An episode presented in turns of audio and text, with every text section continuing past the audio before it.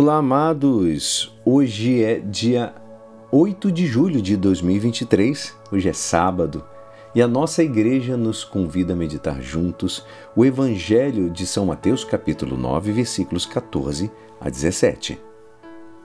Naquele tempo, os discípulos de João aproximaram-se de Jesus e perguntaram: Por que razão nós e os fariseus praticamos jejuns, mas os teus discípulos não?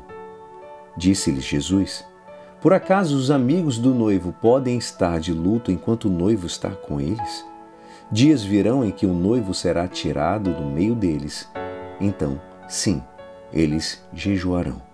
Ninguém põe remendo de pano novo em roupa velha, porque o remendo repuxa a roupa e o rasgão fica maior ainda. E também não se põe vinho novo em odres velhos, senão os odres se arrebentam. O vinho se derrama e os odres se perdem.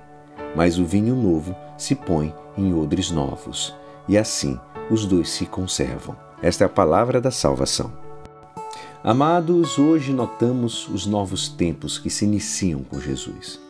A sua nova doutrina, que é ensinada com autoridade, e como todas as coisas novas, vemos como elas chocam e questionam a realidade e os valores dominantes na sociedade.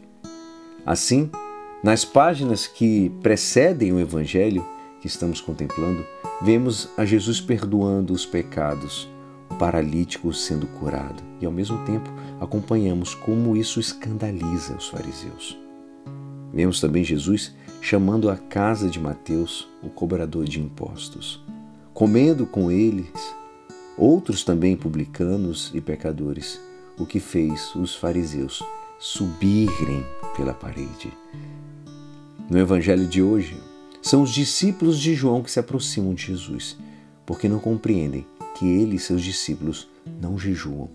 Jesus, que nunca deixa que ninguém, ninguém sem resposta, lhes dirá: Acaso os convidados do casamento podem estar de luto enquanto o noivo está com eles?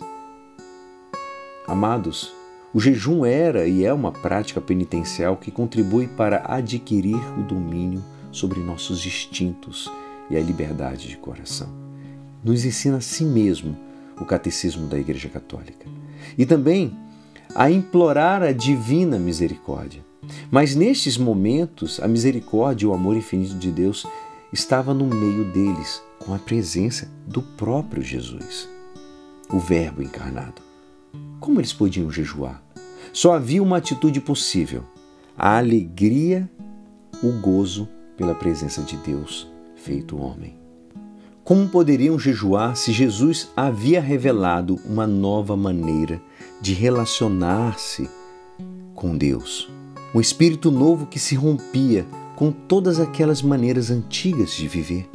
Estamos vivendo tempos de expectativa, por isso, convém renovarmos a cada dia com o espírito novo de Jesus, desprendendo-nos das nossas rotinas, jejuando de tudo aquilo que nos impeça a avançar a uma identificação plena com o próprio Cristo, a santidade. Diz Santo Agostinho que justo é nosso choro, nosso jejum, se queimamos em desejos de vê-lo. Que possamos suplicar a Santa Maria que nos outorgue graças que necessitamos para viver a alegria de nos sabermos filhos amados de Deus. E é assim esperançoso que esta palavra poderá te ajudar no dia de hoje que me despeço. Meu nome é Alisson Castro e até segunda. Um abençoado fim de semana. Amém.